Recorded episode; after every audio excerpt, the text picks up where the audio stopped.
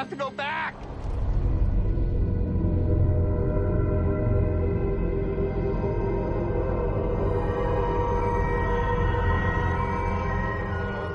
Eh, ahora sí, eso no, está- no estaba grabando cuando os he dicho que os quiero. Ah, vale.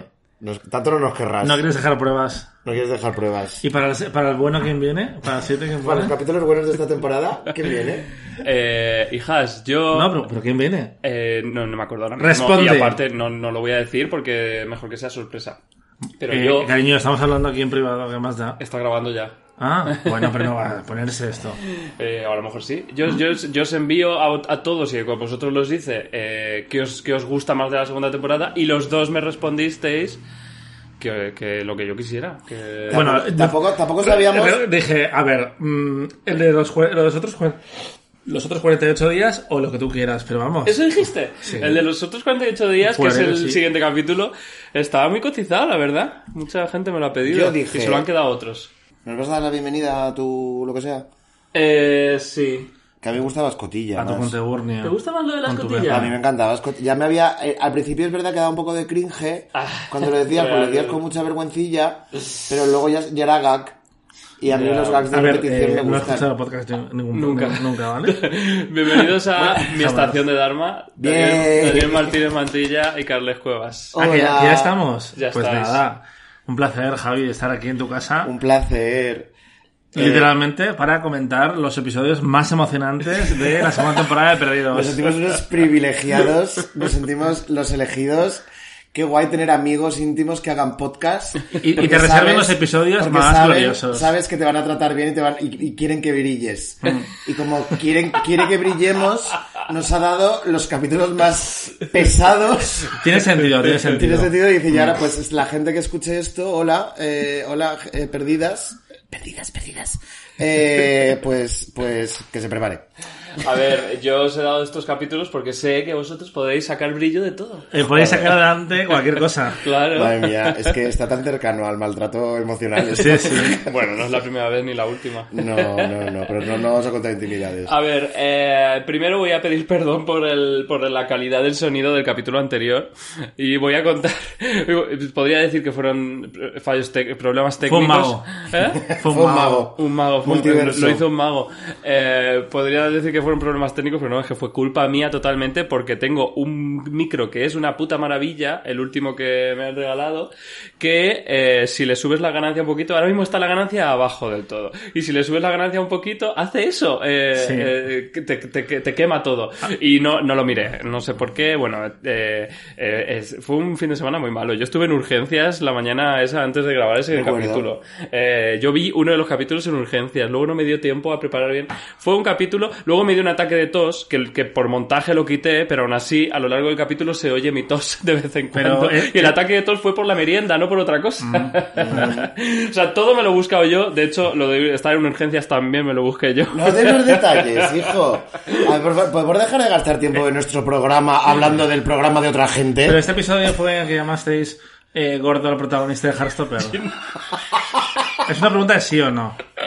Sí, vale. No le llamó, no lo Yo- llamó que él. sí. Yo- No mi él. invitado, Miguel Agnes, al que le doy, le doy las gracias por venir, eh, di- dijo, dijo, dijo que era una persona que tenía eh, eh, con, con, eh, físico de Constitución- gordo, constitución de de go- gordo, que esa persona va a estar gorda o no o, O o no, luchando. pero- o luchando contra ello y que es una persona que tiene que y eh, yo no estoy del todo en desacuerdo, la Pero verdad. bueno, eh, este es un poco eh, karma lo que te pasó en el episodio, porque re- recordemos que uno de los micros, el último, del que habla maravillas, se lo regaló a Javi, un amigo eh, común, que fue el que le obligó eh, a ver a Heartstopper a Javi. Pero obligarle y que, ha visto, real. y que ha visto la serie ocho veces y se lo devuelve cagándose en su última obsesión Que, y llamando gorda a la gente. Mira, no que me- luego Javi...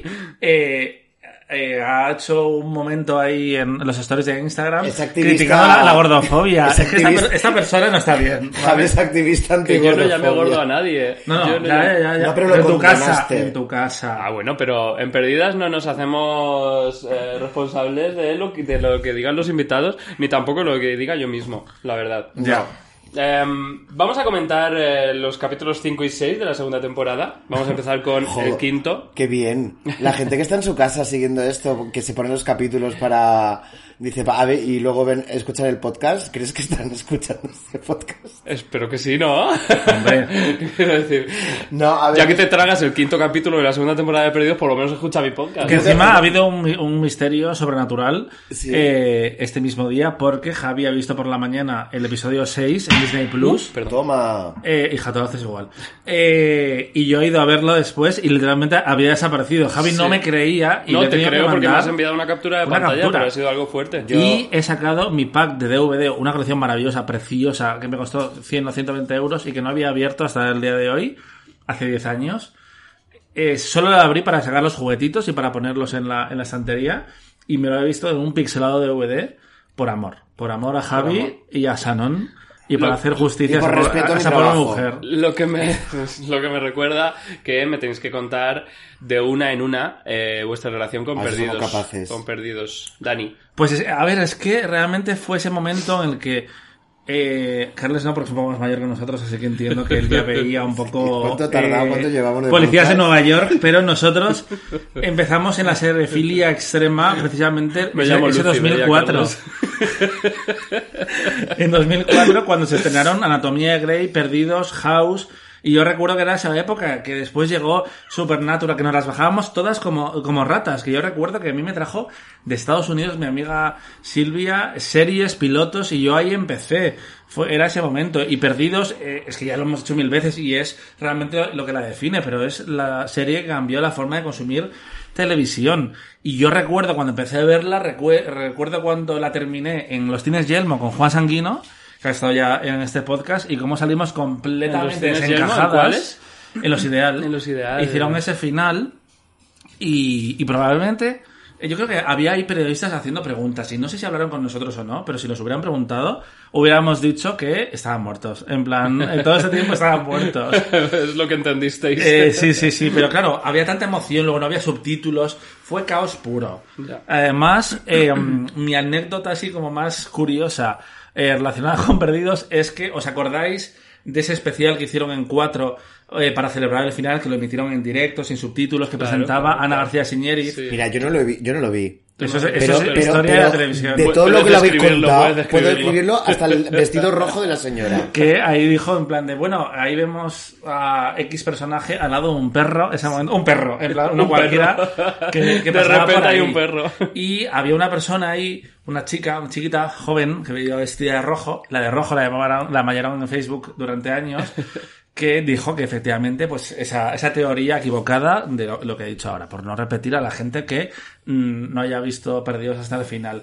Y yo trabajé con esa chica, Elena, una persona encantadora, la verdad, pero que fue no- No ha viral. vuelto a salir ningún lado. fue avergonzada por todos viva. vosotros. Fue viral cuando no existía la viralidad todavía. Y tú si entras en Facebook y buscas esos grupos que estuvieron de moda dos años, había mucha gente que la odiaba y se reía de ella, que era como, a ver, eh, se ha equivocado y efectivamente Cuatro cogió a gente que no había visto bien la serie para comentar y... mm, Algo que, que sigue ocurriendo con los Oscars. Totalmente. Con, todo, con todo. Pero si en ese caso tiraron de gente de, de su plantilla y es como, pues igual puedes llamar a Bueno, una... este año los Oscars han, han cogido a gente muy buena. Este año Javier. este año sí. Este año hay todo- estado increíble, bien, este año tanto en la estupendo. Este año tanto en la SER como en Movistar Movistar Plus, Plus. increíble, increíble. Y hubo un día, porque empezamos a trabajar juntos eso como un año después, que salió el tema. Y a mí es que es una pena porque sería mucho más interesante para contar esto, pero me dio tanta vergüenza ajena al momento que yo en ese momento decidí ponerme los cascos y como no quiero, no quiero escuchar, no quiero escuchar, porque es que ¿Sabes, que yo habría, y- sabes que yo habría entrado en esa conversación? Yo No, habría totalmente. eh, iniciado esa conversación. Cris González,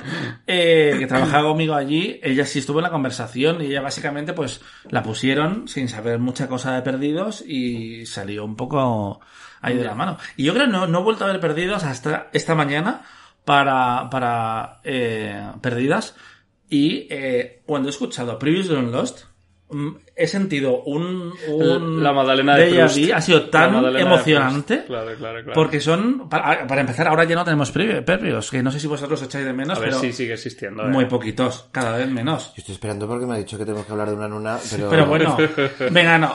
En empieza con tu relación y ya luego yo vuelvo con los previos. antes, de, antes de esto, vale, mi relación con Perdidos, que esto me lo he guardado para que lo supieras en el podcast. Yo empecé a ver Perdidos cuando la colgaron hace un tiempo en Amazon. Me acuerdo que la pusieron. y, ¿No habías y- visto Perdidos antes?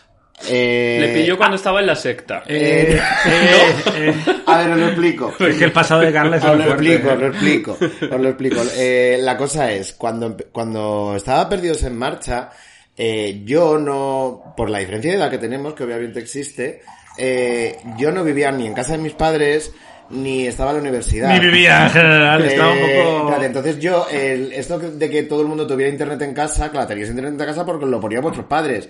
O estabas en la universidad. No, perdóname, yo Pero- estaba en la universidad y yo me pagaba todo trabajando en el Burger Vale, King. pero que yo no tenía, yo no tenía internet. Yo Y tenía con las beca. becas. Yo tenía becas Yo no tenía Que te daban internet. 6.000 euros al Sí, año, mi amor, si eras pobre Sí, como una sí, rata Charles yo. Dickens, Charles Dickens. Si, eras un poco menos pobre, te daban 3.000, que era lo que me daban. Vale, la cuestión, yo no tenía internet en casa, yo vivía mi vida, yo, ten- yo me iba a un ciber a coger mis mails, eh, volvía, a veces pillaba internet de un vecino y me bajaba los A ver, en capítulos de- 2004 ya estábamos un poco por delante de, lo- de los ciber, ¿eh? Cariño, yo no es que no necesitaba más, a mí me llegaba... las- creas, ¿eh? A ¿No? mí, a mí yo iba al ciber ahí de, calla, de callado de encima Sí. de la OM, eh, vivía, vivía malas, entre malas, entre Malasaña y Chueca, y no te tengo que explicar en qué ocupaba mi tiempo, pero no eran ver perdidos. Eh, En perderte. Estaba yo en otras cosas. estabas perdido. Estaba en otras cosas, pero yo, yo sabía que existía perdido, porque yo, mm, quieras que no, mm, algo me entero de las cosas que pasa, a veces conseguía conectarme a una, a una, a una wifi de un vecino antes de que todo el mundo pusiera claves, o sea, la prehistoria, y me conseguía bajar capítulos de Anatomía de Grey, y yo recuerdo que- y yo, me acor- y yo recuerdo que sí, sabía que existía perdido, y digo, ay, pues ojalá verla en algún sitio, pero no sé dónde la echan, nunca estoy en casa para ver la tele, estoy, pues eso, pues en la secta drogándome, o de fiesta drogándome, o en O trabajando drogándome. O trabajando en series, mm, en series y en, y en cosas y tal.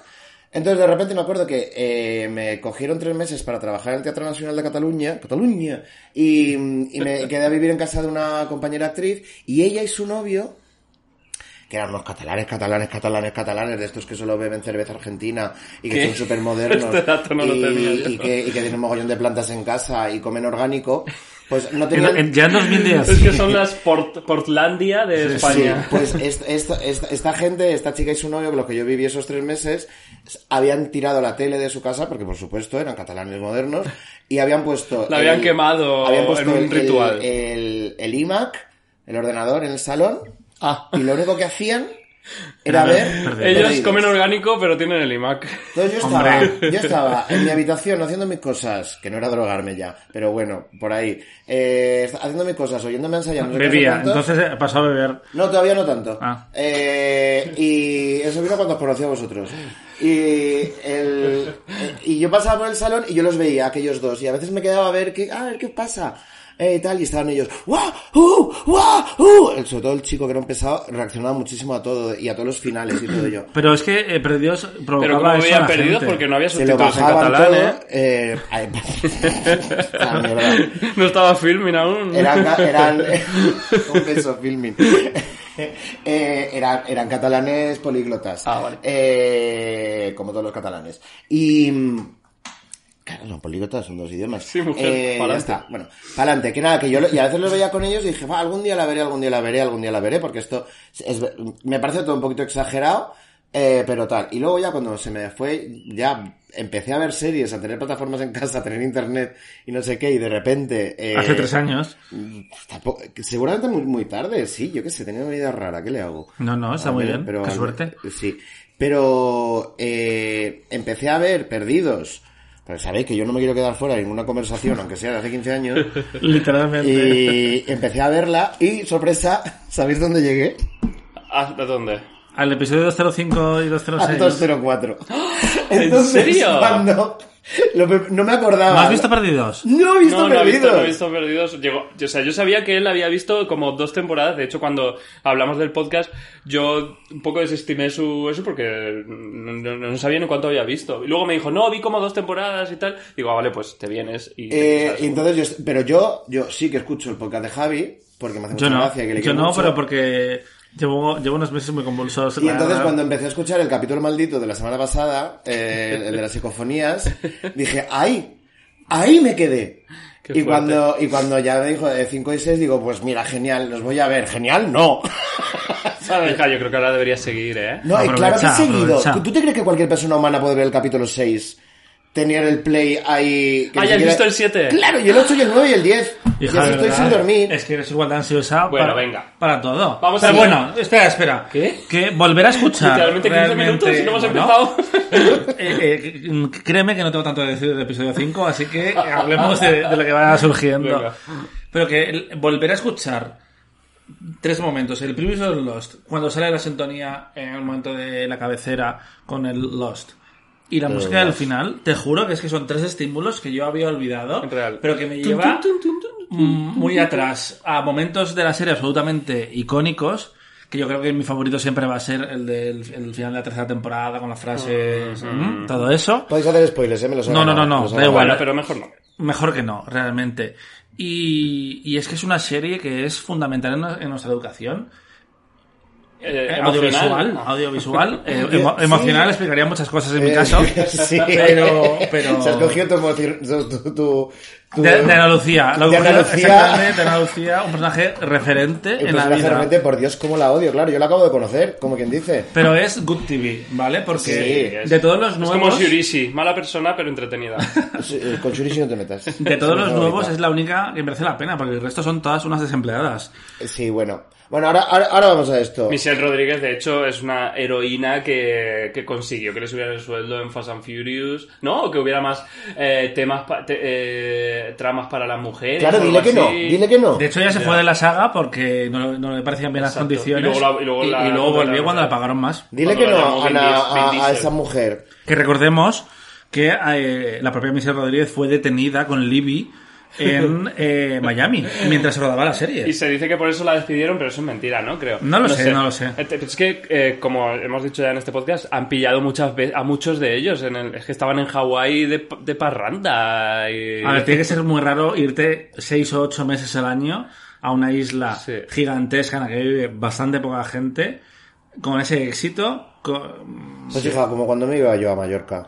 Lo, ah, lo mismo. Lo Fue mismo. un paralelismo, pero... Me hubieran pillado otro. La, no, voy la- la. Matthew Fox Eh, española. eh, ellos eran los otros y tú eras más los, los otros los otros de la... Las otras. Las otras. El quinto capítulo. eh, El quinto capítulo, Pachenko. Para los amigos. Eh, Se titula Unfound. Voy a, voy a soltar aquí unos datos, ¿vale? Vale. Sí. Me, me quito los datos de medio y después comentamos. Eh, Unfound, dirigido por Stephen Williams, que es uno de los directores clave de la serie después de Jack, Jack Bender. Eh, y está escrito por Lindelof y Cuse, lo cual me, me, me sorprende. Eh, a mí no tanto y te voy a decir por qué. Venga. Eh, porque a pesar de que son, yo supongo que dentro del conjunto de perdidos y las expectativas que tengo de perdidos, que se parecen más al capítulo 7 que a este 5 y a 6, eh, sí que me parece que son capítulos muy sólidos en cuanto a que desde el título y de temática, que este es el que se llamaba Unfound. Unfound, o sea, Lost and Found. Sí. Y todo el capítulo va de cosas que se pierden Ajá. y cosas que se encuentran. ¿sabes? Eh, te- a pesar de ser eh, un capítulo de una serie eh, con una trama muy potente, que no es, un capi- no es una serie episódica, tiene una entidad el capítulo Sí. muy fuerte y muy, y muy bonita. Sí. Muy bonita. Sí. Sí, obviamente, hecho, sí, es- es obviamente, obviamente no hay ningún, ni hay ni un puto oso polar, ni hay números, ni hay barcas, ni nada, pero yo que, la- que de repente, ¿sabes? Soy un, un nacido nuevo cristiano y he llegado a esta serie y tal, y dije, ay, pues me parece bonito. Sí, Me sí. parece, me parece muy guay. Y el segundo capítulo, que no sé, ahora diré los datos, también me parece, porque el segundo se llama no sé qué, pero el título también hace referencia a todo lo que... Abandoned. Abandon, y hace referencia a los a la, a la historia que está contando de- del personaje. Pero no solo de un- del personaje, que lo hacen en este en este 5. Eh, Sino de no abandonar a Sawyer, por ejemplo. Exacto, no abandonan a. Sawyer. Eh, el Lost and Found eh, también va con lo de, eh, de encontrar o no encontrar el anillo, encontrar o no- encontrar el amor. A Michael. reverbera, Bueno. reverbera por toda la, por todo el capítulo. Pero voy a seguir, que, que solo he dicho los primeros datos. Eh, un poco de lo que va el capítulo es que Sun busca su anillo de boda, mientras en el otro lado de la isla Michael emprende de nuevo la búsqueda de su hijo Walt, haciendo que Jean y Mr. Echo vayan en su busca. Y en los flashbacks vemos cuáles fueron los hechos que condujeron al momento en el que Sun y Jean se conocieron. Y luego unas curiosidades de este capítulo, eh, para quitarnos las de en medio y ya comentamos, es que es uno de los dos episodios en cuyos títulos se juega con la palabra Lost. El primero fue Lost in Translation, que se, tradu- se traduce como perdido en la traducción, aunque sería más bien como intradu- intraducible, ¿no? Algo difícil de traducir, eh, que estaba protagonizado por Jin, curiosamente, y ahora este es Lost and Found, que es más o menos objetos perdidos, que hace referencia pues a lo que estaba diciendo Carles. Y es el primer capítulo centrado tanto en Jin como en Sun, porque antes habíamos tenido de ellos por separado. Me flipan, ¿eh? Sí, es, ya he dicho de todo lo que tenía que decir de, de curiosidades y tal. Eh, eran mis personajes preferidos. Pero aparte como actores... Uno de mis, de, ¿qué mi, Sun? de mi historia preferida de Perdidos. De hecho, es que ella eh, iba a present- se presentó al casting de Kate, no la cogieron porque claramente quería una blanca, estoy seguro. Sí, sí. Claro. Pero se inventaron al personaje de Sun eh, para ella particularmente y después llegó. Es que me, pare- eh, me pareció una, me pareció un actrizón y él no me parece un actorazo, que me parece un actor súper bueno, pero es que es, es una belleza absolutamente... Es increíble. o sea, es, es Es la, increíble. la precuela de todo el fenómeno en la ficción que ha habido con Corea del Con Sur, Corea que la gente está completamente desquiciada, que por cierto, un, una curiosidad como muy random, pero que es así. El actor, ¿cómo se hace el actor que eh, hace de Jin? Ojalá acordarme ahora Bueno, The Good Doctor es una serie coreana, pues él la co- compró los derechos y se la llevó a Estados Unidos Ah, la para... produce él. Eh, sí, eh, para, eh, se la vendió como a David Chase, el creador de House, y él eh, debe haber trincado Qué Good listo. Doctor lo más grande. Pues ole por él, ole por él. No, no, a mí, me, a mí esto... Además de guapo, listo. Sí, sí, imagínate. En este bueno, capítulo, de verdad, al final, cuando se encuentran eh, Sun y Jin en el, el último momento y, y se ven por primera vez, Hmm. Sí, sí. los planos de Jin son eh, cuadros para poner en el Son súper bonitos. O por sea, eso- esa cara. Por eso te digo, como capítulos seguramente sean los más aburridos de la temporada, pero como bonitos y bien hechos, están. Y lo eso bueno de Perdidos es que el capítulo más aburrido de Perdidos es Sí. un capítulo... Que aquí sale un monstruo, que es el monstruo. Eh, sale un monstruo. No, hay un, Hay- bicho, hay un hay- hay bicho que ataca a uno de los que están ahí en el otro lado de la isla recorriendo. No, es, es una, es un jabalí. Es un jabalí. que es no ataca a Jin, que es ataca Jin. Claro, pero en, el- en la serie Ese, ha ese salido- oso, ese oso eh, pintado de marrón. para, para que no le vean. Que luego. No, es, es el jabalí, que hay varios jabalíes en la isla que de, de vez en cuando, cuando, cuando necesitan que haya un susto, pues aparece Ya, un pues jabalí yo, que me ataca. un- yo, pues, yo me pego un susto, vamos, un susto estupendo, porque me hace mucha gracia esa pandilla de, de gente recorriendo la isla, que hay dos cosas que me hacen mucha gracia de los otros con, con los cuatro de la Con balsa. los de la... Sí. Los cuatro de la balsa. Bueno, los otros te refieres a los de la cola. A los de la cola, claro. a Los Ana otros, Lucía otros son y... otros. Claro, Ana Lucía y Ah, demás. porque ellos también se confunden con otros y otros. Yo estoy viviendo en la misma, en la misma línea temporal que, que Sawyer. Y ojalá. Eh, eh, que hace mucha gracia que está... eh, la, la partida de gente esta que está intentando recorrer ese camino, que, que nadie explica por qué y hacia dónde van y por qué no pueden ir por allí ni pueden hacer por donde sea, es una, es una partida de dragones y mazmorras. Hay un rastreador, que es Mr. Echo, que siempre va adelante, hay una guerrera, hay, hay, hay un guerrero, hay una, Ana una Lucía. jefa, Ana Lucía, hay una maga, que es la, que es la psicoanalista esta que, que, que la, que la, que les cura, es, y esto es una tontería, vale, pero creedme que la mayoría de guionistas de Estados Unidos juegan a Dragones y Mazmorras desde chiquitines. Y luego, que hay una Además tiene sentido porque, eh, como van a contar en... Ya, ya están contando un poco, son los supervivientes de, de todo este drama y tiene sentido que sobrevivan los que tienen esas, esas habilidades cualidades. especiales del Exacto. el guerrero, el ladrón Exacto. y tal. Y luego hay una cosa que sí que me parece ya más tramposa, pero juguetona, que es que la manera que tienen de que, eh, claro, las series, si nos pusiéramos como nosotras, que nos sentamos y contamos todo lo que nos pasa por la cabeza, no habría series. La Mm. gente tiene que dosificar información, la serie tiene que guardarse información, ir dándotelo poco a poco. Y cuando de repente se reúne un grupo con mil preguntas, ¿cuáles son las maneras que tiene en este capítulo para que no se respondan todas a la vez y avancen? Pues, Bueno, Ana Lucía que Lo- no quiere hablar- Lost, de eso sabe un poquito. Ana Lucía porque no quiere hablar con nadie porque es una borde. Sí, sí. Mister Eco porque ha hecho un voto de silencio.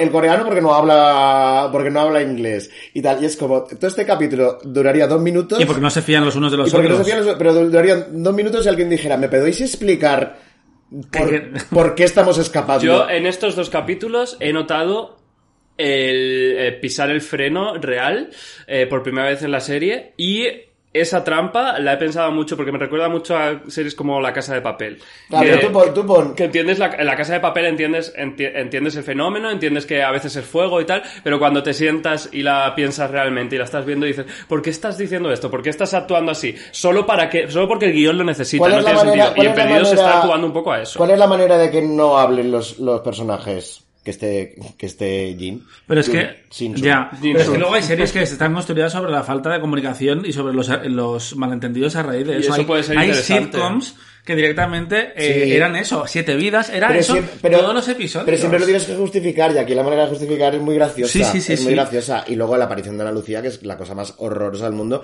que ahora, claro, ahora yo me alegro que no le hicieran lesbiana porque mm, flaco, flaco favor hace al lesbianismo. Ella porque, que- verdad, qué actitud, qué El mierda. momento en el que están hablando y le dices, oye, ¿estás casada? Y, él, y ella, Ay, eso- y ella eso lo he no. apuntado. Y, y- y- y- y- y le dice ella él, ¿y tú ¿Eres, eres, gay? gay? Y él no le pregunta a ella. Y, y- no, No, pero yo no, no lo he pensado así tampoco, ¿eh? No, pero, no, pero. No, pero eh, es- ella gay y él, ah, ja, qué graciosa. Ella le pregunta. A ver, eh, 2005, ¿eh? que también ella le cambiado pregunta, mucho. ¿estás No, y casada? Sawyer, Sawyer, que, Sí, es un, sí. que es un paleto. Está- estás casada y el otro y repite la pregunta. Le pregunta otra cosa y el otro le repite la pregunta. Ella le dice, Son "¿Eres- gallegos". ¿Eres gay? Y el otro, esa pregunta justo es la única que no le repite. Ah, Ya. Eh, ah, es un detallito que yo que sé, me apunté, hice los deberes. Mira, una cosa que, estoy pensando, eh, viendo Perdidos y viendo, viendo, precisamente la diversidad de ese grupo de personajes que estábamos en este episodio, cómo realmente ese, mismo año, eh, eh, con, con Anatomía Grey y Lost, fue cuando empezó la revolución de la, de la diversidad en televisión, porque literalmente fue con esto. Fue el año yo de los creo que jamás has visto... También, creo, yo creo que jamás había visto una serie de televisión encima tan popular, porque en esa época Perdidos todavía tenía más de 20 millones de, de espectadores, en las que eh, tú veías eso en pantalla y tú veías a unos coreanos hablando en coreano durante 15 minutos en el episodio. Ya, me que, sorprendió. que lo has dicho como un chiste, pero es literalmente el espíritu de Pachinko en las tramas eh, del presente. También tiene ese punto hortera y ese punto muy emocionante al mismo tiempo, porque te juro que volver a escuchar, y eso que sí, sí, eso sí que lo he hecho más durante los últimos años, pero la banda sonora de Michael Giacchino podría estar viendo el exterminio eh, de, los, de los judíos por parte de los nazis y me emocionaría un poquito. En plan de... Pues, pues que ahora Daniel llora, ¿lo sabe? A usted no lo sabe. me encanta cuando hay alguien que es más bruto que yo. Eh, o sea, ahora, ahora, ahora Daniel entra en una fase en la que llora Es que lloraba Top Gun, pero sí empezó a llorar más. Top. Gun 2. Top Gun 2. Eso es que estás desbloqueando. conectando. Está bien, a poco, está bien, está bien. ¿Estás? O ya, o ya es un Pachinko, desequilibrio. ya que las mencionáis, si queréis decir algo más perfecto, es una serie que yo solo llevo tres capítulos, pero totalmente recomendada. en Totalmente recomendada. Juan dice que es bambú bien hecha. Sí. Yo creo que es un, es un culebrón coreano de época mm, rodado. eh, Como Los Ángeles. ¿Tú hasta dónde has llegado, Carles? Yo el 3. Ah, bueno, vale. Pero es que eh, más adelante hace unas cosas muy locas. Y es que No, encima yo- los pero- primeros episodios está Cogonada, que es el director de After Young, que es una peli que todavía no se ha estrenado, pero que es maravillosa, y de Columbus. Y tiene un gusto dirigiendo increíble. Sí. Pero todo es precioso, desde la, desde la, la, la secuencia de créditos iniciales Sí. A... Bueno, es un poco aquí no hay quien viva en coreano. Pero, pero es que dirán los americanos es on the nose. Ellos saben lo que Sí. están haciendo. Y por eso es gracioso y por eso todavía funciona más. Bueno, parte del fenómeno K cosas, K dramas, K pop, es un poco la horterada, ¿no? Un poco la hortera Y- que pero, son. pero también se ha puesto muy en moda este rollo buscar la viralidad o romper un poco como el código que tiene eh, Pachinko, que es un drama absoluto, Ya. con esta cabecera tan celebratoria, porque en el fondo como que es una celebración de la vida y de los sacrificios de la vida y, Y, de y cómo realmente creo que... hay que tirar para adelante. Yo creo, yo creo que ellos saben perfectamente lo que hacen y, y no, y no es una cuestión de, de un nivel de gusto, es una cuestión de que aquí vamos a dar un poquito de alegría y brillito. Y en los flashbacks lo que estamos viendo es los orígenes de, de Jin y de Sun, que yo creo que Jin está completamente equivocado, ¿vale? Y está, no le despiden, pero le deberían haber despedido. Porque Eh, mira, le, le dijeron una cosa que es como que entren a los clientes, ¿vale? Cariño, capitalismo, sal de ese cuerpo. Eh, Eh, bueno. Capitalismo tu enemigo, ¿vale? Yo Eh, más allá del capitalismo... ¿cuál es tu trabajo? A ver, voy a, voy a ¿Qué pone explicar, tu DNI? si alguien no tiene el capítulo reciente, a Jean al principio del capítulo.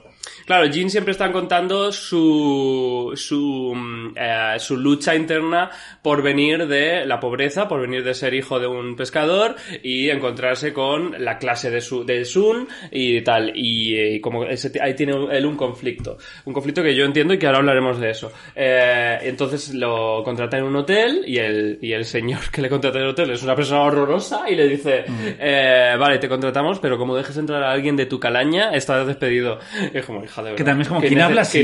¿Quién, habla así? Pero... Tú no sabes si en Corea hablan así. Ya. Daniel. Es que es ese- A ver, igual juegan a eso, ¿eh? No lo sé. El caso es que- Pero desde luego a mí me... No me lo creo, eh, me lo- guionistas, me lo creo yo, por todo lo que al IQs, obviamente yo no tengo nada que enseñarles, pero como guionistas, no como guionistas, sino como humano, em, yo vengo de la pobreza. Yo vengo de, yo vengo, como Carles bien sabe, vengo- yo soy, yo soy un personaje de Charles Dickens y Eres, yo mi, eres mi personaje de Dickens favorito. Esa es la frase real. entiendo perfectamente el conflicto de Jean, yo lo vivo y lo he vivido muy a menudo, y yo eh, ¿Sabéis esto de la homofobia interiorizada? Pues yo tengo... Sí, eh, lo- lo aporofobia se llama aporofobia interiorizada y yo veo a un mendigo por la calle y yo le desprecio por dentro. Eh, sí, sí, sí, lo siento. Esto es así porque hay un escalón que me tiene del, el- de- que me tiene al lado del mendigo porque mi padre podría ser ese mendigo y... Eh, Es lo que me dijo a mí un yonki una vez en la calle que me, que, que me dejó destrozado. ¿Qué te digo?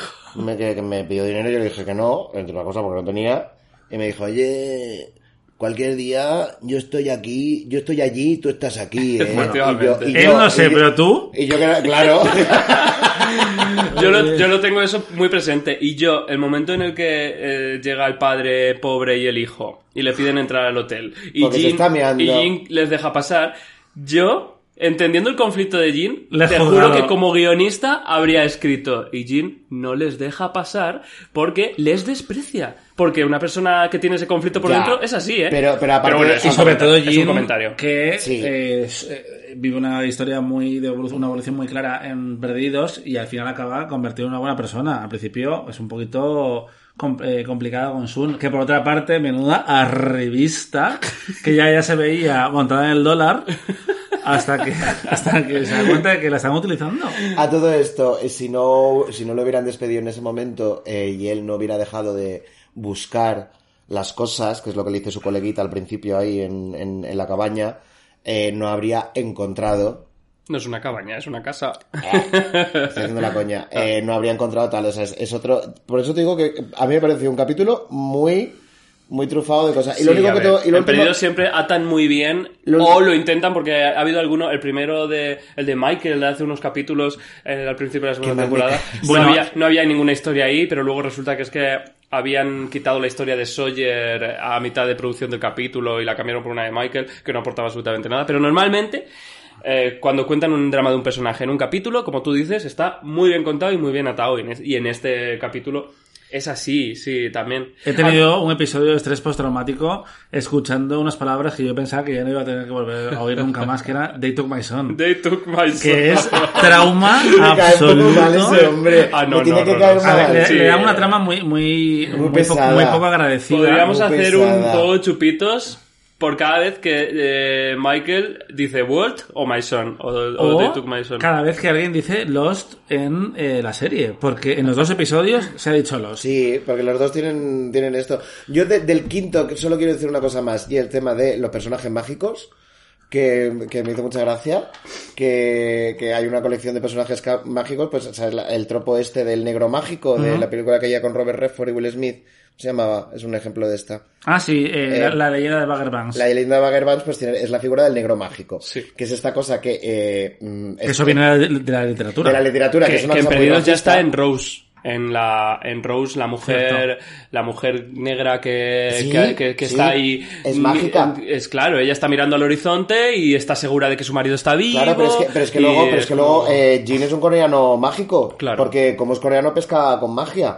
Hay Eh, una escena en este capítulo en concreto que están Ana Lucía y Bernard intentando pescar y él, en plan ahí, le dicen, ¿qué? ¿Por qué no pescas? Y tira la, la red a, Ay, con una cosa como de medio, y hay medio cuatro- filosofía oriental. Y, y coge cuatro pescados nada más tirar la red. Que Soy se Mallorca y te digo yo es que eso no puede coreano, ser. tiene superpoderes. Te digo yo, yo soy mallorquín mágico y eso no se puede hacer. Pero también tenemos a Locke, que tiene su propia magia. Ah, que, que es algo que está en la serie. que hay un momento- Locke- Locke tiene la magia de la persona que ha dejado las drogas. Y eso, eh, eh, sí, la gente que ha pasado... Locke tiene viajes de ayahuasca en su pasado. La, eh, la gente que tiene, la gente que ha pasado por procesos de terapia y de, y de este tipo, y, y- cosas holísticas, que además es una cosa muy de, de los 2000, las cosas holísticas, los cuarzos, las, las piedras, la mierda, las ayahuascas, todo esto, esa gente habla así. Esa gente básicamente ha tirado el síndrome, el síndrome del impostor por la ventana. Esa gente dice lo primero que se le ocurre, por la- les pasa por la cabeza y creen que es, eh, es real. Yo, el, yo, el John Locke, yo co- he conocido un montón de John Locke.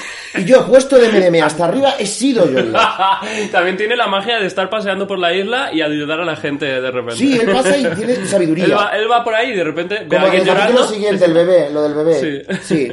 A mí el momento eh, dejé de buscar cuando me preguntan en plan... mm, mm, me- me- me- es que me- me- también me, me resultó muy emocionante porque te, te lleva a ese viaje de su, propia relación con la isla, como no quiere abandonarla, como después descubre que está equivocado, etc, etc. En cuanto a relaciones con la isla, también me parece muy interesante la de Jean, como comentábamos, eh, huye de ser el hijo del pescador, sin embargo en la isla su valor es ser el pescador. Magia. Curiosamente, Conflicto. curiosamente su conflicto eh, en sus flashbacks y tal es eh, encontrar su valor porque, porque él es pobre y porque es hijo de pescador y entonces cuando su suegro le da la oportunidad tiene que demostrar que tiene la valía para su suegro y tal y en la isla su valor le viene dado por su herencia por su herencia de su padre. Es una, es, es una cosa muy curiosa que yo creo que Muy son, muy, cons- son muy, muy conscientes los guionistas. storytelling. Pero que, y Es que va mucho son con muy la, conscientes los guionistas de que están contando eso. pero que va mucho con la propia serie, con, con esa eh, sensación de que todos eh, encuentran una segunda oportunidad para vivir en, en esa isla, que Sí, es sí. a la misma a la vez su tormento y su oportunidad y una oportunidad. Me hace mucha gracia lo bien. a- Comparado con. Claro, yo, yo he avanzado, pero comparado con, con, los, con, los, con los nuestros. Eh, mm, eh, los, los, otros, los otros, no los de la cola. Joder, qué bien han vivido los nuestros. Claro. que a Claro, gustito Eso, estaban. eso- eso- eso es gracioso, sí. Que a gustito estaban, porque es que tú los ves aquellos que están todos ahí como. ¡Ah! Están desquiciados. Están desquiciados y llegan los otros y dice, perdón, que tenéis un pozo.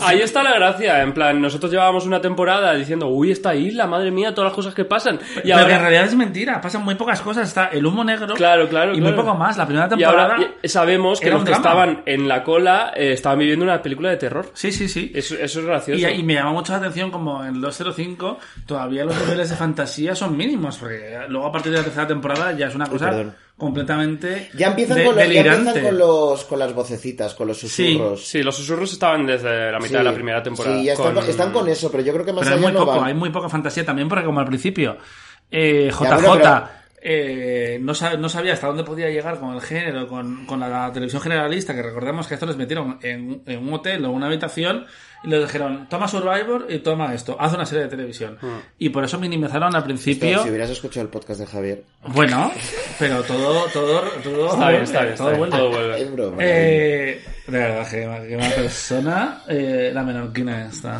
Menorquina, encima. Eh, me. Sí, bueno, sí, la, la cadena obviamente es- estaba en contra en principio Pero yo de, creo que aquí ya, todo- empe- ya- ya- ya la cadena ya empezó a decir, ya- vamos, pero- cariño... sí. Después de que te den se el ve, Emmy a se ve mejor el humo negro, ya, ya se ha visto el humo negro en algún Sí, momento. sí, sí. Y, se- y ya se ha dicho que es una ah, eh, un sistema de seguridad de la isla. O sea, aquí ya hemos entrado en terreno... Nanotecnología. Sí. Em, sí, eso se decía. También es que ellos hicieron lo que les dio la gana al final, en el momento en que empezaron a tener 25 millones de Claro, ver, espectadores, que- el claro, Emmy a la mejor claro, serie. Tosele, Eso les dio la validez para, para, para decir, no, no, vamos a hacer la, la... Uy, la policía viene a por nosotros porque es- estamos... Porque has dicho que odias a la gente pobre. Mi pregunta es esto, para ver si lo sabes, yo no me acuerdo exactamente en qué momento JJ dejó la serie.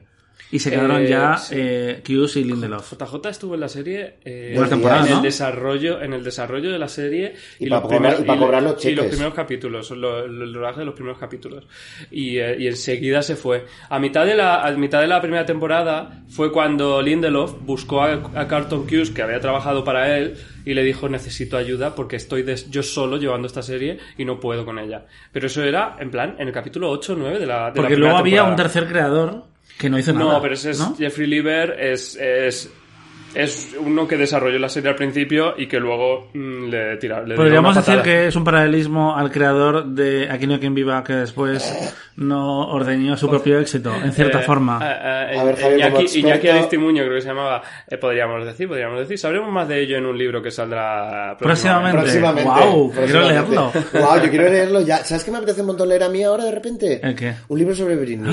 ¡Qué fuerte! Bueno, vamos a volver aquí. Hay algo muy interesante que se plantea en este capítulo, eh, que es... em, bueno, los otros se empieza a, delinear más la, la idea de los otros y vemos los pies de los Pero otros de que repente. son muy po- que son- claro, los odias porque son pobres, ¿no? Sí. no, es, es muy gracioso porque plantean esta idea de que son unos salvajes, eh, te- unos monstruos salvajes. Ya, es porque que ves luego- pies, la gente que no se acuerde, ves pies sucios, Sí. sandalias, y, algún y uno lleva un oso de peluche. Pero a ver, entonces que es que veníamos- ahí, hay un- ahí pongo una pregunta nueva, que es que ¿por qué coño Porque los está otros el llevan un oso de niño peluche? de, de pandilla. Sí. Pero ahí veníamos de todas formas del Señor de los, de los Anillos y de ver mucho pie sucio y mucho hobbit. Así ¿Crees que, que había- crees la que audiencia había- entonces no estaba había tan... una Precisamente narrativa- Dominic Monaghan eh, había mostrado Por ya mucho pie. ¿cómo- ¿Cuántas cómo- opiniones se tiene Dominic explica- Monaghan? ¿Se explica en algún momento cómo funcionan las mechas de Dominic Monaghan? Vamos a pasar al sexto, ya que hablamos Sí. de, Mo- de Dominic Monaghan, y doy primero los datos y hablamos del sexto. El sexto capítulo es Abandoned, eh, abandonada, voy a decir. Está dirigido por Adam, por Adam Davidson. eh, es el único episodio que dirige, por cierto. Y escrito por Elizabeth Sarnoff, que es su primer episodio que escribe, pero escribe 19 episodios en toda la serie, o sea que es una tía Ah, muy bien. que tiene bastante, No, no, bastante son, peso. son pero- muchos episodios. Claro, claro. Son, son 120 en Lo que pasa es que este es el primer capítulo, esta es una de las curiosidades, el último capítulo que escribe alguien solo en la serie. Ya. Eh, a partir de ahora siempre van a ser parejas o, o Pero- equipos. y, y ni siquiera así, porque las salas de rodaje de Hollywood no funcionan nada. Bueno, claro, la- no, la- pero una la- cosa- La sala de guionistas, eh, ya, pero de firmar el guion Ya. es el último que se firma por solo una persona. Vale, vale. Eh, el- el- la sinopsis es cuando Shannon ve a Walt, eh, que se le aparece, se convence de que el niño necesita su ayuda. Mientras tanto, la herida de bala de Sawyer empieza a infectarse a la vez que el grupo de la cola atraviesa la isla para llegar al campamento, exponiéndose así a la amenaza de los otros. Y en los flashbacks, Shannon lidia con la muerte de su padre y como consecuencia la pérdida de su dinero y su seguridad, lo que Ay, la obligará a tener que plantearse cómo buscarse la vida. Mira, y ahora que hablas de, de la sala de guionistas, eh, en mi otra vida, cuando era una, una persona joven lozana de 23 años que eh, trabajó como guionista en el internado, que era esa serie que fue acusada La Perdidos española, de claro. ser la, bueno, de, de, De co- verdad, de- lo de que co- acabo de de decir, copiar. esa- ese- ese- ese- esos dos minutos que estuvo él en el internado. Hija, año que y lleva medio, hablando- cariño. Que, le- Eh, que- que le pagaron un ordenador hace dos años y todo. Ya, ya. Y, y el, y el dentista hace, hace dos meses, pero bueno, Pues luego hablamos porque necesito, la verdad. de eso no se habla. Eh, De Bruno.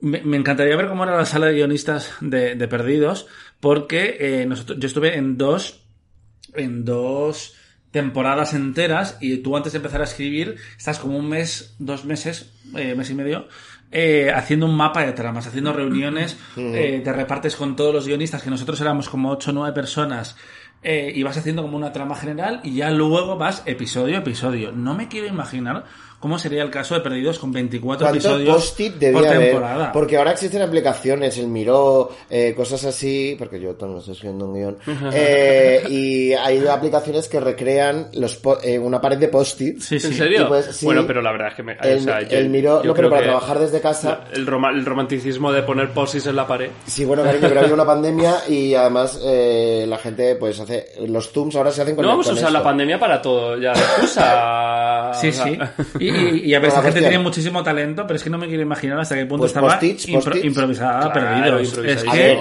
eh, pues, pues eh, obviamente que está improvisada, pero como, pero como Star Wars, como todo, quiero decir, Pero la no pero, pero en ese caso fue No improvisada, improvisada la mal. vida. claro. Sí, sí. Mira, Y luego le veces. intentamos dar sentido Y luego le intentamos a través de nuestras historias. no Pero de hecho las curiosidades, pero bueno, No has llegado a este todo hilo. eso, pero cuando Perdidos llegó al momento en el que por fin eh, Lindelof y Hughes se reunieron con ABC y dijeron, por favor, ponednos una fecha para saber cómo organizar este galimatías. O nos vamos. o nos vamos.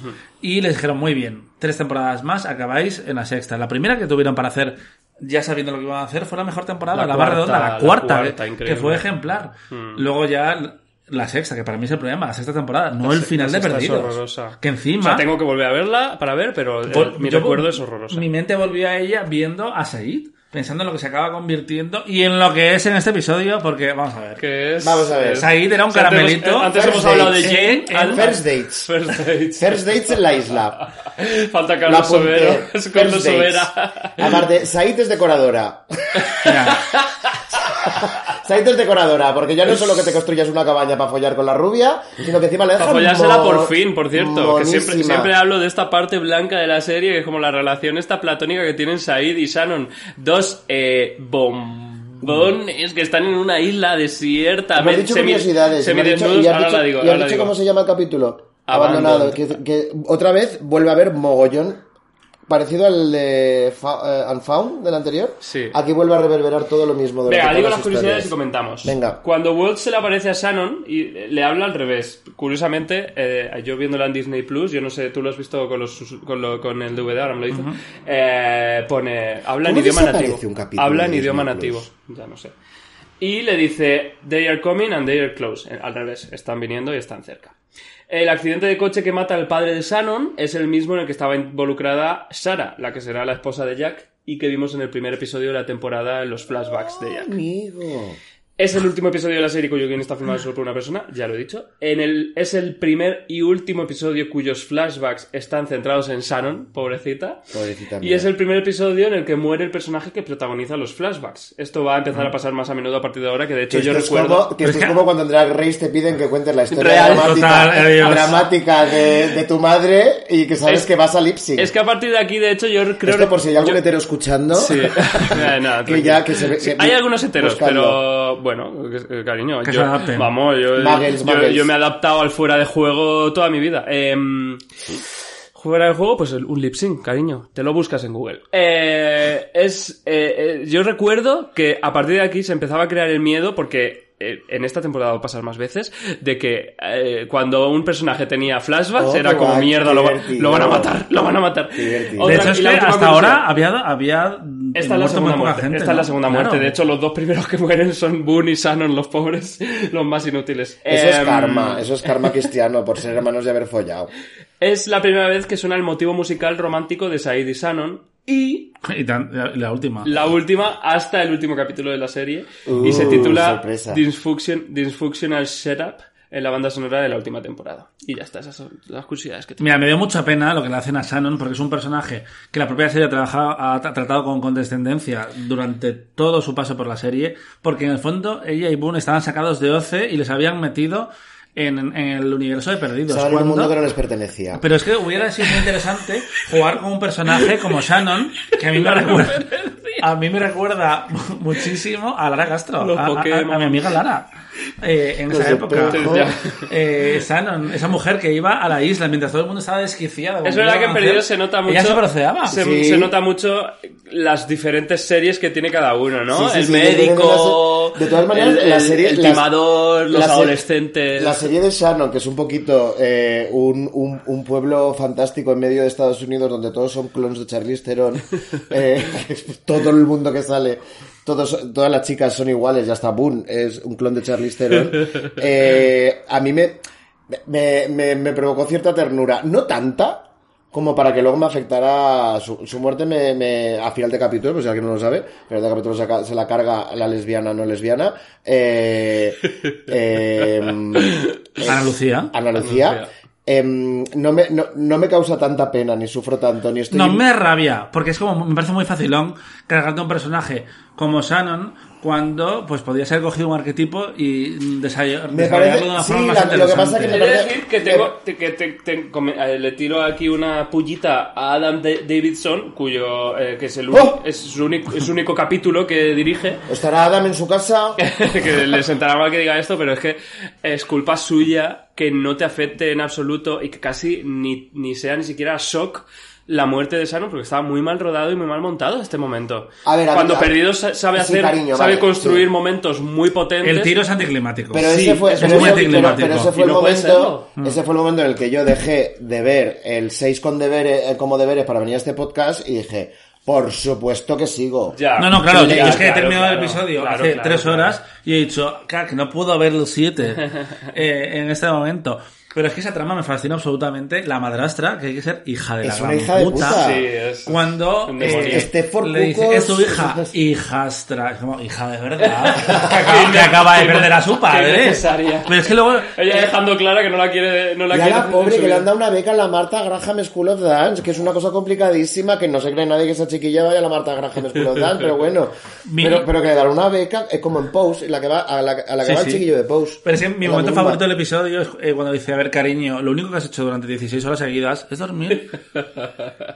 Que Que es que habla, como- relate. habla como un maricón, realmente. La madrastra habla, habla como Sí, un ella, maricón. ella es- ella sale de un spin-off de, de, de, la de- Real, de- de la las Real Real Housewives. Total. Y en el fondo me, me- resulta muy interesante como el episodio habla de la condescendencia con las mujeres jóvenes, tanto en el personaje de Shannon, que lo vemos en todo momento, como con Claire, que eh, du- eh, dudan de su capacidad para ser buena madre. Bueno, bueno, bueno, Eh, bueno, bueno, bueno. La juzga, la juzga a muerte. El heroinómano. El heroinómano que va con la Charlie, virgen de hero- que- de heroína que por luego, la... que luego le hace Shade y los heterosexuales también que busquen qué es lo que, qué es Shade. Tirar que le hace sombra, le dice Rosalía en una canción. Sí, le hace Shade Lock a, a- en plan, uy, ¿y cómo le dice eso un, un heroinómano y él de dice, pacotilla? heroinómano en recuperación. Sí. Y lo que le dice, ¿sí? Sí, sí, ah, es verdad. ¿Eso crees? Is it though? Is it? Is it?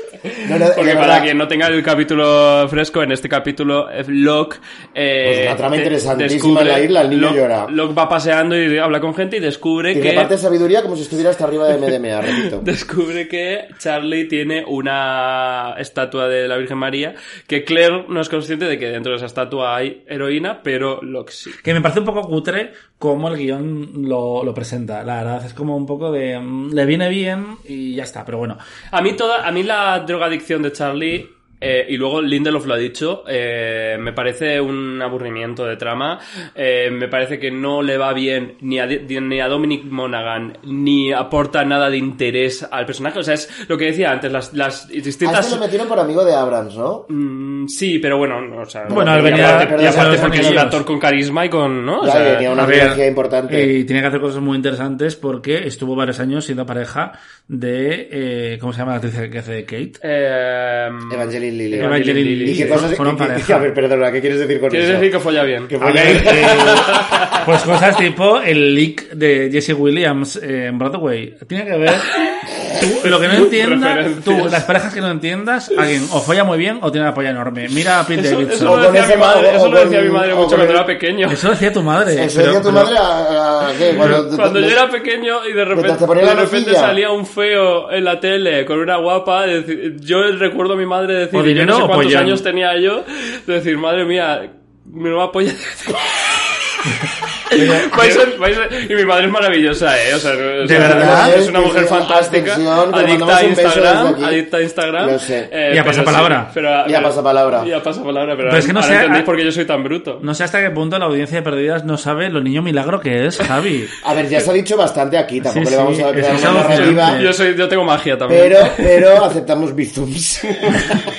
Y Coffees, eh, coffees, también me encanta el momento de ¿Has hecho Claire. esto? No he hecho coffee. Hazlo esto. ya, ¿qué? Cariño, pero si se me rompe... Lo he si, hecho yo. si saco el micro, si no se usa el micro, y mira He lo hecho que yo un pasa. coffee, no vas a hacerte un coffee. Eh, Son cinco minutos, hazlo, ahora lo hacemos. No, a ver, si alguien coffee. quiere darme dinero, eh... Pide el teléfono arroba que para eso te lo da. Arroba tira la copa, eh, 62... No, el- Javier. Eh, A ver, que quería decir, Demasiada algo, gente tiene tu teléfono. quería decir algo de lo que estabas hablando. La condescendencia. Muy interesante la condescendencia.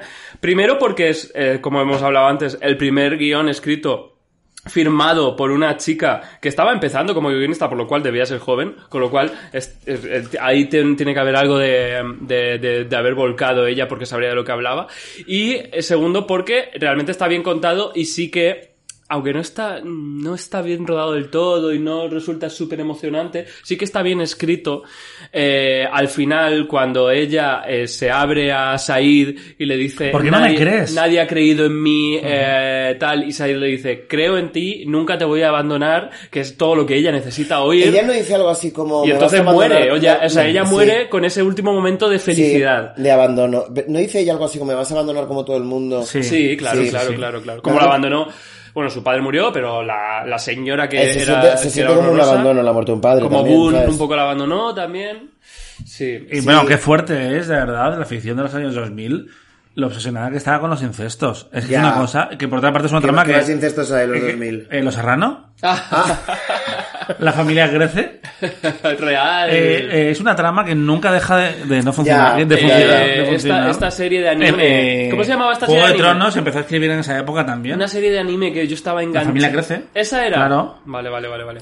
Que, que tal, lo que estaba disparado también eran las mechas de todo el mundo en esa trama. Es Porque real. es que Boone- Bueno, que por cierto- Boone tiene un pelo que no es un, que no, que no es un No, malo, que es de como el verdad, mío- yo es como estaba- premio ahora. completamente obsesionado con Ian Somerhalder en esa época porque... Por sus talentos. eh, no, porque Bertov y yo éramos... Eh, la Canelli, perdón, traduzco para el mundo gay ahora. Ah, sí, no, es que de hecho le llamé a Alberto tal en, el- en hace, hace unos capítulos y casi me mata aquí. No, no, la "Soy Canelli. La Canelli. La Canelli. Ay, es verdad, yo solo escuché. Y mm, él estaba obsesionado, y Juan también, Pablo López, eh, con eh, las leyes de la atracción, la- no, la- las reglas del juego se Sí. llamaban en España, La donde de- era alucinante Sí. eh, Ian Somerhalder con el pelo, el pelo cortito bailando Freak de, de George Michael encima de una cama En en, slips. Quiero decir, eso es... Eso da forma de una sexualidad, ¿vale? Sí. Y luego le ponen este pelo absurdo y, y Ian Somerhalder fue a San Sebastián y Adri y yo nos hicimos una foto con él y por algún motivo era cuando los móviles empezaban a tener cámara y eh, la hicimos, la hicimos fatal y después comprobamos que eh, el zoom estaba encendido y eh, nosotros parecíamos el hombre elefante y Ian Somerhalder por algún motivo salía genial, de todas formas. ¿vale? Desafiaba las leyes No, no, no, era como. ¿cómo puede ser? Si es la misma foto. Ya, a ver, me parece muy interesante que hubiera estos dos personajes, Shannon y Boone, en una serie así, porque en cualquier otro, otra serie de la época, y muchas que se hacen ahora, eh, pero no tantas por suerte, eh, solo el hecho de haber sido tan guapos eh, ya les habría convertido en los protagonistas indiscutibles de tan guapos y tan jóvenes y tan eh, sensibles al chipeo y a que tal, y les hubiera convertido en, en, en in- indiscutibles protagonistas. Y aquí... No. mm, Yo creo que Shannon, en Shannon hoy en día, si la serie se hubiera emitido hoy en día, habría sido, habría sido eh, la habría reina acabado- de los memes en Twitter, habría sido, te- habría tenido ah, artículos de lo que yo he dicho en este podcast muy a menudo, que es, es un personaje eh, que me representa más que ninguno en esa isla Sí. y que se le habría tratado mejor. ¿Sabes quién sería exactamente eh, Shannon en 2020? Sansa Stark. Tendría esa Real, evolución. Tendría ese viaje, Tendría esa evolución de mujer empoderada de la has Y acabaría, y acabaría acordándole la cabeza a Ana Lucía. Pero, pero to- Mira, totalmente. yo lo tengo apuntado aquí de cuando Ana Lucía se carga a, a Shannon. Lo que, no- lo, lo que apunté fue, vale, mejor que no fuera lesbiana, jeje. Pero, eh, Las notas. eh, Ana Lucía maravillosa con unas frases que apunto yo también, que era cuando lo decía a Mr. Echo, me, caía mejor- me caías mejor cuando no hablabas. Ya. O, Oh, ya sé cuál vas a decir. no, la- no, no, no, creo que no. La, la frase de Claire me parece bastante ver. fuerte también cuando dice, a la cuna no le pasa nada, el problema es la niña. Es como, hija de verdad. El niño, es un Pero es que niño. el niño, que es que luego, eh, no me acuerdo en qué punto llega, porque ya se me juntan las líneas temporales, como no, no la he vuelto a ver, pero es que eh, recordad que Claire estuvo tres años sin peinarse en la isla.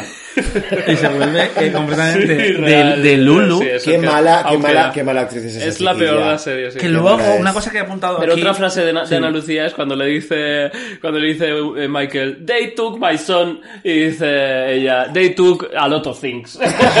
Como te callas. Remember what happened Pero- to Goodwin. Que eso se ve si no con el siguiente episodio, En ¿no? el siguiente episodio, pero me hace muchísima gracia que dice, remember what happened to... O don't you remember what happened to Goodwin? Y sale el Michael. I don't know who Goodwin is. De verdad, Tiene no- unas conversaciones absolutamente delirantes en la que nadie, insisto, nadie, nadie habla de verdad con nadie. Hablando Solo de eso- Se insultan y se tiran mierda. Es y- Drag Race. Me ha, Es que... me ha irritado mucho en estos dos capítulos el uso que hacen del coreano en Jin. Sí, sí. Porque es como, ya no es solo que Jin no hable inglés, es que todos son tontos y todos le hablan a Jin en inglés y él le habla a todos en coreano que yo creo que él pensará, me están todos hablando en inglés y no tengo ni puta zorra qué me están diciendo, así que yo voy a hacer lo mismo. Sí, es como, sí. eh, dejad de hablar. Sí, que por sí, otra un parte, poquito yo- de nacionalismo. Lo único que, lo único que es... Lo, que- O sea, es como los catalanes aprender que a no- comunicar que no- de otra forma. Si yo estoy en una isla desierta con una persona que no habla mi idioma, entiendo que no le voy a estar hablando en Ja, español. emojis. Aunque yo he ido a un hotel en Berlín con eh, esta Bueno, señora ¿a, qué, de la a qué- radio. a qué hotel has ido tú en Berlín? Eh, no, pero esto fue un viaje de trabajo cuando Ah, fui a, vale. a entrevistar a, a esta, por a ciegas, Sandra a Bullock. Sandra Bullock. Eh, iba con Yolanda. Yolanda, Yolanda García. De, Yolanda Flores. Yolanda Flores de, de RN y llegamos a la recepción. Yo conozco la tarotista Yolanda Flores. A ver, es que Me lo creo. Yolanda es, es fuerte. Llegamos a la recepción. Y te juro que hizo esto de, de las películas, de, grita- de estar gritándole a la recepcionista en español y la recepcionista, una alemana, ahí eh, mirándonos con cara de, de desencajada, en plan, ¿pero qué me está diciendo? Y, y Yolanda, sí, es que la habitación que no sé qué. Y yo, pero Yolanda, ¿qué Porque estás haciendo? una cosa, Jean, pues debe ser eso. Jean debe tener un poco de nacionalismo catalán así de este de no quiero cambiar, no quiero girar mi lengua, gírala tú.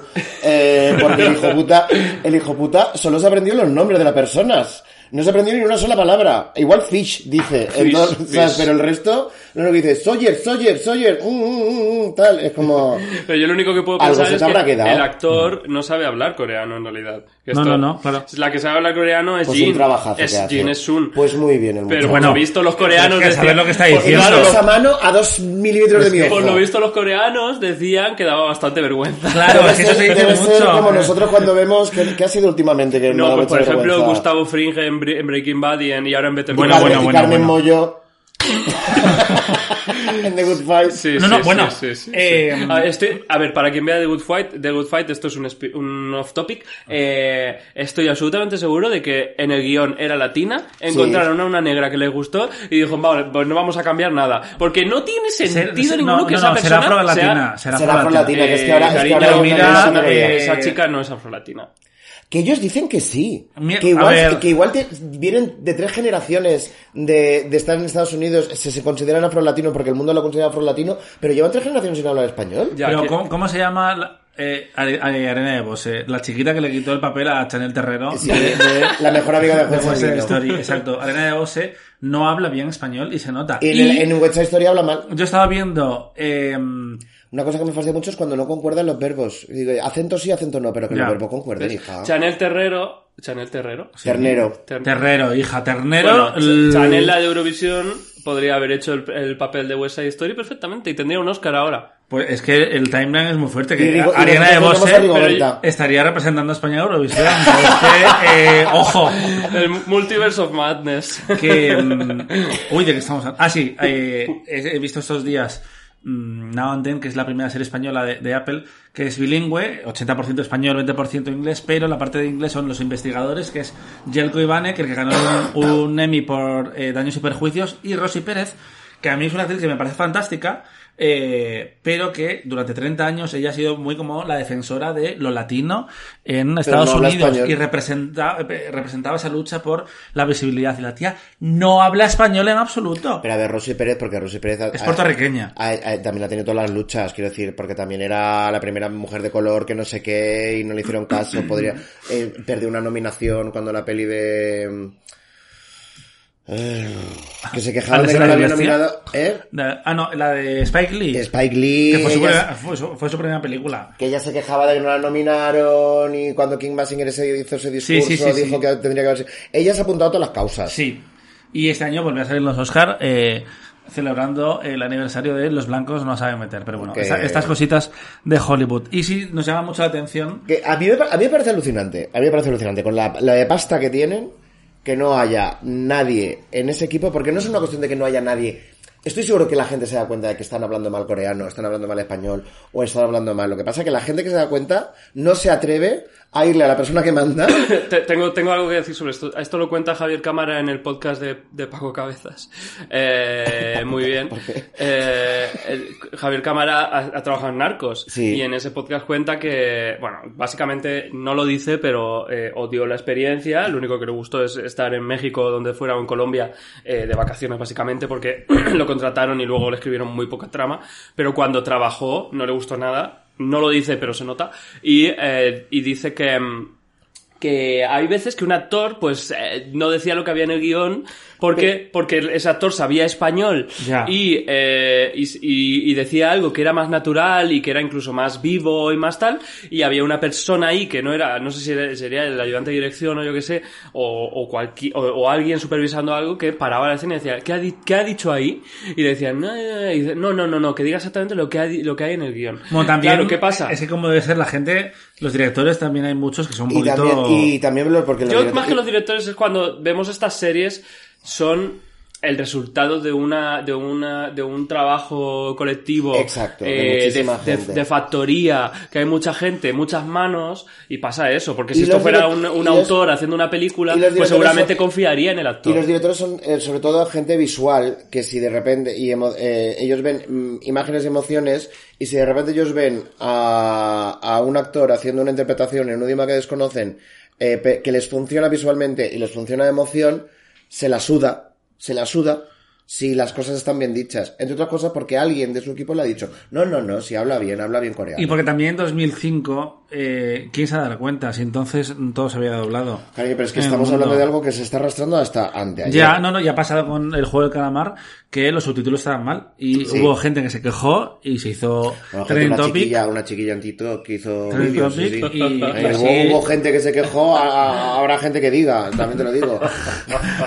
Ana Pastor, el objetivo de la sexta. Bueno, aquí he apuntado eh, Locke es la juicios, la ¿vale? juicios, porque está hasta arriba de MDMA, te lo digo yo. Y también Y claro, cuando eh, estás hasta arriba de MDBA no, no juicias nada No, cariño, tú porque tú, tú- todos toman MDMA en discoteca, te aseguro que estás sentado, en un- estás sentado en una playa. pareces tocardo haciendo Ojalá. Mira, cariño, lo siento, no voy a, no, no, no voy a, no voy, no, no voy a ser juiciosa y eh, las drogas, no, no, no- yo no soy policía. Y yo no juzgo, no he juzgado nunca, no voy a, no voy a empezar ahora. Y estáis hablando de si son buenos actores o son buenos actores. A mí me llama la atención viendo em, Perdidos hasta qué punto el 90% de ellos volvió a caer en la irrelevancia absoluta después de la serie. Y Navin Andrews, por ejemplo, este año vuelve a, tener un papel muy potente por lo visto en ¿Quién, Dropout. quién, quién, quién, quién? Navin Andrews, eh, eh, Sayid, Ah, vale, vale. eh, con eh, esta chiquita, eh, ¿cómo se llama? Ay, la chica mala, Simank, Amanda Seyfried, que dicen que está genial, pero yo eh, no quiero acabar el podcast sin resaltar lo buenísimo que está eh, en este momento. Increíble, es increíble. Eh, es alucinante porque yo creo que todavía Además los es cánones que- físicos de- no estaban en ese punto, pero esas tetas, Es que no- eh, tiene poco, tiene poco, Todos tienen unas tetas preciosas. increíbles. Tiene, eh, hay pocas eh, shirtless en esta serie y en este capítulo Said tiene uno de sus, de No, lo- shirtless. hay pocas Shirley, pero sí que hay una decisión estética super choice. Hay muchísimas que es la de decisiones. Jack, esa camisa cortada a... que cuando la vean a Lucía decir, mmm, mío, ¿sabes? Estoy deseando ver a quién le da a Javi eh, el episodio de los tatuajes de Jack, que probablemente sea a nosotros. Eh, pero bueno, Pues eso, esta, eso esta es. tradición de dar los peores capítulos de la temporada. Eso es- Para que te Habéis tenido muchísimas cosas que decir. Sí, o sea sí. que- No, a ver, Pero opiniones. cariño, ¿tú cuándo hemos tenido pocas cosas que decir? Opiniones, sí. Y, mm, pero sí que me llama la atención cómo ha habido muy poco éxito para los actores de perdidos después Un de poquito la de serie. maldición Star Wars. No a ver, yo creo que tiene que ser una mezcla, esto ya lo hemos hablado en el podcast, pero tiene que ser una mezcla de varias cosas. Una, de que eh, ya eres rico y a lo mejor no te interesa demasiado seguir trabajando.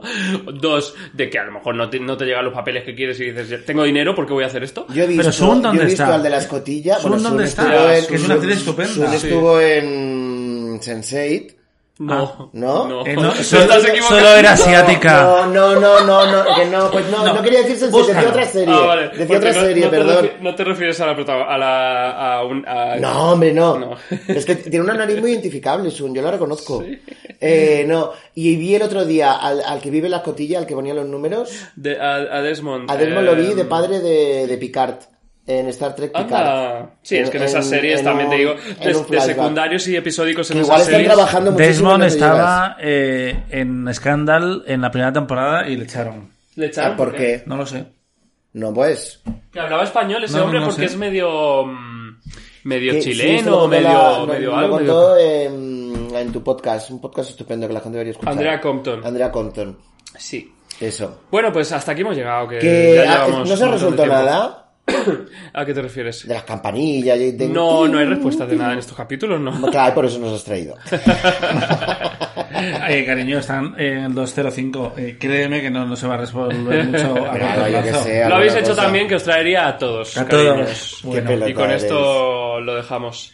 Eh, Vale, seguidles. ahora se- tengo curiosidad por ver más, la verdad. Seguida, Claro. no, yo, yo sigo, yo sigo, seguidme en Seguid, redes, seguid, seguidme en redes, sobre arroba, todo- arroba pero- Carles Cuevas, qué seguidme, por la calle que también me gusta. Eso más. Eh, No, cariño, no te gusta si miran a tu perro y les escupes, básicamente. Pues que me miren a mí ven que- y, y veremos Ah, si les escupo. o sea, que o no. lo que ¿Te, tienes te- es te celos. sientes invisibilizado por tu propio perro? Totalmente. Cariño, A mí me pasa con lo Juan llevas a todas partes. Bueno, ¿Y tú quieres decir algo de que te sigan en alguna parte? Ya deberían de saber quién soy. Ah. Así que, sí, no, no. Que que entrando en el, en el All Winners Sí, diciendo, joder, "Ah, qué I ganas, didn't know I favor". needed an introduction. Bueno, sigue viéndola porque tienes que seguir viniendo aquí. o sea Claro, que- no, no, yo la veo y escucho los Hombre, tú programas. con tal de que te llamen a un podcast vas a ver esta serie y de todo. Cariño, yo ya, yo no, Qué yo ya- sinvergüenza, yo ya no eh, hago que- pod- yo ya no hago podcast. Os quiero. Gracias, gracias a, a los oyentes perdidas. ¿Nos dejan hablar? No, censura. Gracias por, por venir a esta estación de Dharma, que ahora le tengo que poner nombre. y hasta la próxima. Adiós. Yellow